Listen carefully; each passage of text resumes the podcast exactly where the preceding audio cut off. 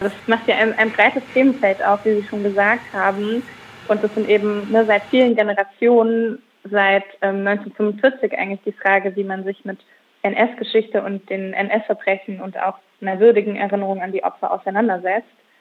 Ähm, das ist so ein Aspekt, ähm, den ich gerne noch einführen würde bei der Frage, mit dem ist es heute wichtiger denn je, weil das war schon immer wichtig. Ähm, trotzdem würde ich sagen, dass ähm, durch dieses Bekanntwerden ähm, der Pläne und ähm, auch der Begrifflichkeiten, die wieder aufleben, ne, wo eben auch viele Menschen nochmal breiter alarmiert sind und auch ähm, der, der Begriff der Deportation sich einfach in der historischen Kontinuität befindet, die viele Leute irgendwie erschreckt und auf den, ähm, auf den Plan ruft, dass es eine andere ähm, Menge in einer anderen Qualität an Menschen irgendwie mobilisiert. Wir haben gesehen, wie viele Menschen, ich glaube anderthalb Millionen ähm, ungefähr, äh, am letzten Wochenende irgendwie demonstriert haben und auf ähm, die Straße gegangen sind.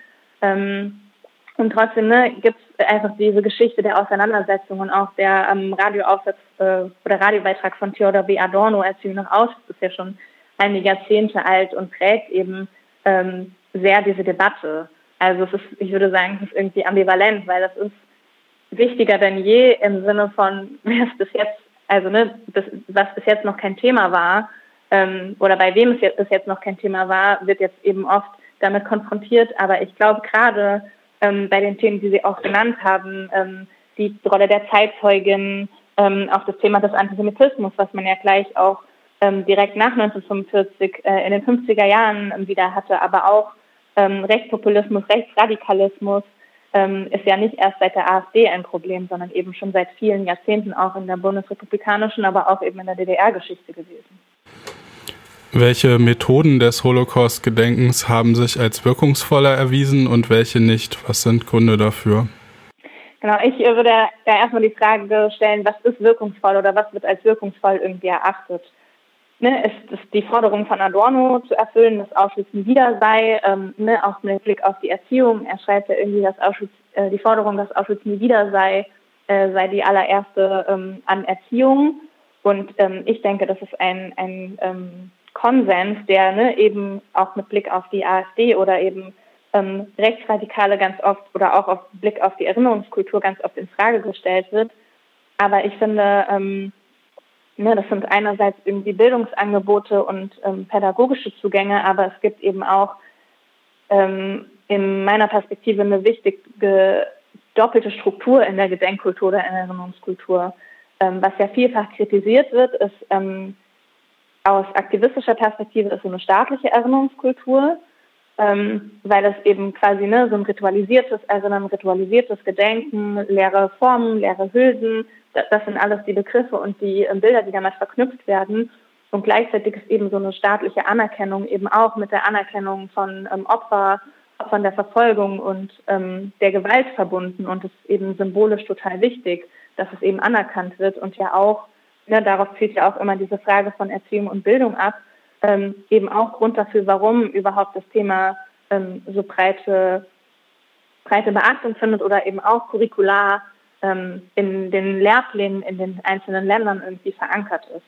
Und die andere Perspektive ist eben auch, ne, die der, ähm, ja, ich nenne es jetzt mal in den 80er ähm, Jahren vor allen Dingen Geschichte von unten und wer hat eigentlich damit angefangen, ähm, die Geschichten aufzudecken, Geschichten zu erzählen. Und da spielen eben zum Beispiel die Zeitzeuginnen und die Oral History, Oral History Bewegung eine ganz große Rolle, weil es eben nicht immer selbstverständlich war, dass ähm, sich kritisch mit dem NS und den NS-Verbrechen unter Involviertheit ähm, der deutschen ähm, Bevölkerung, der, natürlich auch ne, der konkreten Täterinnen und Tätern, aber auch aller anderen ähm, so breit beschäftigt wurde. Und deswegen ne, finde ich die Frage eigentlich, was ist wirkungsvoll, ist die Frage, was ja, was, was versteht man darunter, was ist wirkungsvoll? Und ich glaube, eigentlich ist die Frage, wie wurde es zu welchem Zeitpunkt thematisiert und sich kritisch damit auseinandergesetzt und wie findet heute eine Aufklärung statt und wie zum Beispiel auch junge Menschen ähm, ein Verständnis bekommen, warum eben ähm, ja fast tagtäglich politische Auseinandersetzungen ähm, und auch historische und erinnerungspolitische Auseinandersetzungen so geführt werden, wie sie geführt werden, eben weil es viel mit den Kontinuitäten ähm, aus der NS-Zeit zu tun haben.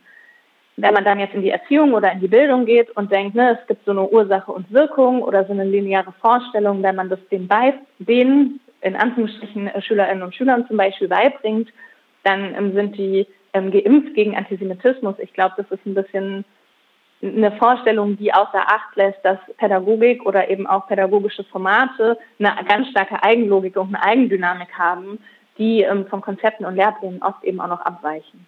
Ich hoffe, das ja. beantwortet die Frage. Ja, also es liefert, äh, liefert auf jeden Fall äh, interessante Ansatzpunkte äh, für eine weitere Auseinandersetzung und ich fand es sehr spannend, dass Sie auch nochmal so maßgeblich halt auf ja, also Bildungspolitik auch eingegangen sind und was da Aufgaben sind. Letztes Jahr gab es ja einen Brandbrief von LehrerInnen einer Schule in Brandenburg. Sie fordern im Hinblick auf sich bei SchülerInnen zunehmend ausbreitende fremdenfeindliche Einstellungen, eine stärkere Unterstützung durch das Bildungsministerium und die Schulämter. Die Appelle der besagten LehrerInnen gehen in Richtung von Kompetenzerweiterung zur Demokratieförderung bei Lehrkräften. Das kann sicher auch als eine Säule von den moralischen Werten einer Erziehung in Konsequenz des Nationalsozialismus gesehen werden. Was wären jetzt als eine an Ihr Institut gerichtete Frage zeitgemäße Forderungen für eine wirkungsvolle Verankerung von einer den Nationalsozialismus aufarbeitenden Pädagogik im Bildungssystem, also in Hinblick auf einen Rechtsruck in den Parlamenten. Wie müsste das Holocaust-Gedenken auch in den Bildungsplänen der Länder verteidigt und geschützt werden? Also genau, ne, das ist erstmal die große Frage, was ist eigentlich Bildungspolitik? Und ähm, womit hat man es da zu tun? Und was wir am im Lehr- und Forschungsforum ähm, Erziehung nach Auschwitz machen, ist eben, sind eben zwei Sachen, nämlich wir sind in der äh, akademischen äh, Hochschullehre involviert, was sowohl die Ausbildung von zukünftigen Lehrkräften in Hessen angeht, aber eben auch ähm, Studierende, die Erziehungswissenschaften im Bachelor und im Master studieren. Und ähm, da ne, gibt es natürlich irgendwie ein, ein breites Themenspektrum von den historischen Dimensionen von Antisemitismus und Rassismus ähm, eben auch in der NS-Zeit oder auch in der Vorgeschichte des NS, aber eben auch die Fragen von ähm, Transnationalisierung, von ähm, Erinnerung, von ähm, heutigem jüdischem Leben, aber auch die Frage, wie konstituiert sich eigentlich Erinnerung in Gesellschaft und sowas, was wir Erinnerungskultur nennen. Und ähm, ich finde es erstmal übrigens total bemerkenswert, dass es ein Engagement von den Lehrkräften äh, in Brandenburg gab, die diesen Brief geschrieben haben und aktiv quasi damit was sichtbar gemacht ähm, haben, was äh, ja ich also ne, total, ähm, auch wenn es eine sehr prekäre und schlimme Situation ist, dass es so hin, dahin kommen musste, aber ne, dass es eben auch nicht ähm, immer nur aus der Seite der Ausbildung oder aus der akademischen und wissenschaftlichen Seite kommt, die eben auch ne, beforscht und ähm, guckt, wie ähm, welche ähm, Interaktionsmuster gibt es zum Beispiel in pädagogischen Settings oder wie konstituiert sich ähm, das, was im breiten äh, Erinnerungskultur genannt wird, eben ähm, in, in der Schule zum Beispiel oder in Bildungsprogrammen, sondern dass es eben aus dem Alltag ähm, der Lehrerinnen und Lehrer selbst kam. Und ähm, genau, das sind so ein bisschen die beiden Perspektiven, die wir haben. Und die Politik ist natürlich irgendwie, also die Politik ist auch schwierig zu sagen, aber Bildungspolitik ist ja erstmal eh in, äh, in der Bundesrepublik Ländersache. Das heißt, es gibt 16 äh, Kultusministerien, die ähm, da irgendwie ihre eigenen Pläne machen. Und das ist natürlich irgendwie die, die Frage und der Gefahr, ne? wie sind die einzelnen ähm, Landtage zusammengesetzt, wer hat da welchen Posten und ähm, wer, welche, ja, welche Partei vertritt da auch welche Interessen.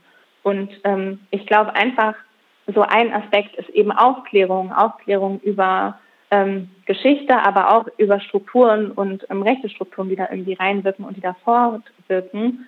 Und ähm, ja, dass es irgendwie jetzt kein, ne, nicht ein unmittelbares Einwirken aufeinander gibt, aber dass eben solche, solche ähm, Begebenheiten wie eben den in Brandenburg, den Sie benannt haben, irgendwie wahrgenommen wird und auch unterstützt wird und eben es auch Angebote gibt, ähm, wie zum Beispiel dann auch in der Lehrerinnenfortbildung oder ähm, auch schon in der Ausbildung, die eben irgendwie auch ähm, ja dann eine Art Kollektivität, sage ich mal, herstellen und einen Austausch und eine Öffentlichkeit vor allen Dingen über solche ähm, über solche Zusammenhänge und ähm, irgendwie ne, eigentlich auch so historisch gesehen finde ich das total bemerkenswert ist, so wie Sie das beschreiben, ähm, wie der Fall gelaufen ist, dass die Forderung nach ähm, Ausbildung, also eigener Kompetenzerweiterung oder Fortbildung, ähm, eigene Kompetenzerweiterung irgendwie deutlich wurde und nicht gesagt wurde, die Schülerinnen und Schüler sind das Problem und die müssen wir jetzt ändern. Mit Blick auf den 27. Januar und die aktuelle politische Lage und Positionen von Jüdinnen und Juden, wie lassen sich die Aufgaben Ihres Institutes mit den Bedürfnissen der jüdischen Diaspora verbinden? Mhm. Also genau, ne, das ist äh, so eine Frage, weil wir, wir ähm, sind quasi ein, ähm, ein, ein Forum quasi an der Uni und ähm, wir arbeiten zum Beispiel eng mit der Jüdischen Akademie und der jüdischen Gemeinde ähm, in in Frankfurt und dem Zentralrat der Juden zusammen und haben da natürlich ähm, ein, ein offenes Ohr und sind da ne, sehr nah dran an den Bedürfnissen und können trotzdem irgendwie ähm, nicht dafür sprechen oder diese Position einnehmen und dafür ähm, sprechen.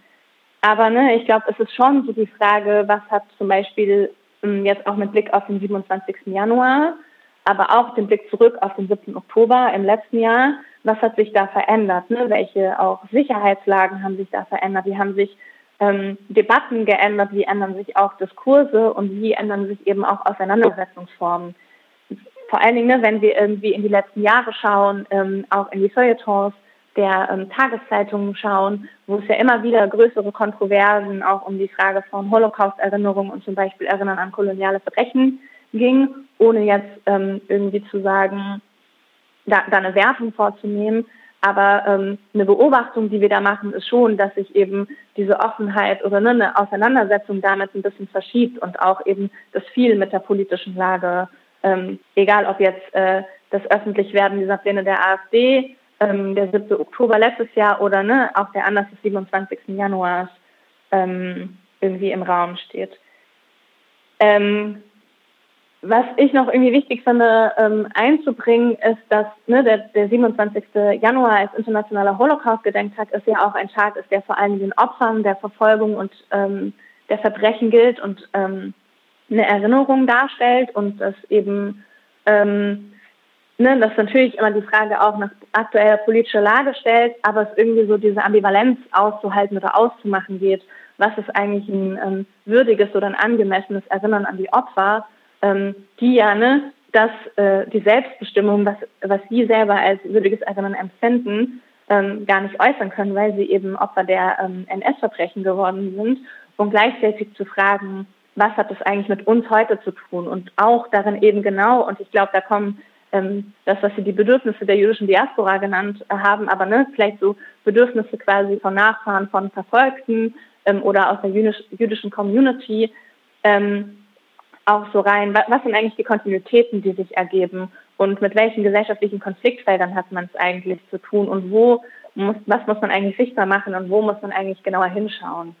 Und ähm, ich glaube, dass auch in dieser Geschichte von Erinnerungskultur und Aufarbeitung ähm, die jüdische Perspektive so stark und so wichtig geworden ist, ist natürlich einerseits damit verbunden, dass es eben eine der größten Opfergruppen ist, aber eben auch, das war ein anderer Aspekt, den wir schon genannt haben, ne, die Frage der Zeitzeugen weil es eben ähm, oft gerade der 27. Januar, Januar, aber auch andere Gedenktage eben anders war, ähm, sich mit Zeitzeuginnen zu treffen und ähm, zuzuhören, wie sie, wie sie ähm, die Zeit erlebt haben, aber auch welche Geschichte von Verfolgung und Gewalt da sind und das eben auch oft ein Umgang und ähm, eine Bewältigung ist und gleichzeitig mit Blick auf die Pädagogik äh, ein, ein Mittel der Wahl ähm, war, um, um das zum Beispiel auch Schülerinnen und Schülern nahezubringen. Und es aber ähm, ja auch schon länger sozusagen andere Methoden ähm, gibt, die so parallel gelaufen sind.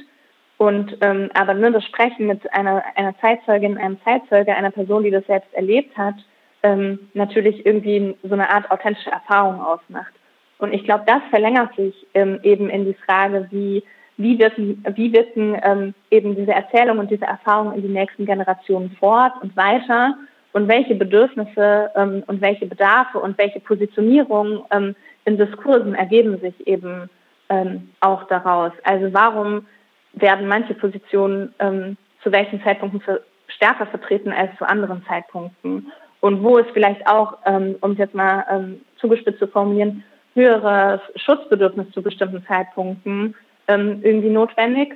Und das ist eben auch, finde ich, mit dieser, ähm, mit dieser, mit diesem Öffentlichwerden der Pläne der AfD verbunden, weil ähm, welches, also welches, welche Perspektive wird wann irgendwie geschützt und wann wird es öffentlich und wann wird es in der breiten Masse gefährlich, als gefährlich wahrgenommen, weil Antisemitismus ist ja nicht erst seitdem ein Problem, sondern eben ähm, seit vielen Jahrzehnten nach ähm, Auschwitz, um quasi jetzt Adorno nochmal zu zitieren, aber davor ja auch, weil es kam ja auch ähm, quasi zu Auschwitz und deswegen ähm, ja, ist äh, Erziehung nach Auschwitz vielleicht auch immer ein Stück weit Erziehung über Auschwitz und eben auch ganz viel Zuhören und Perspektiven kennenlernen.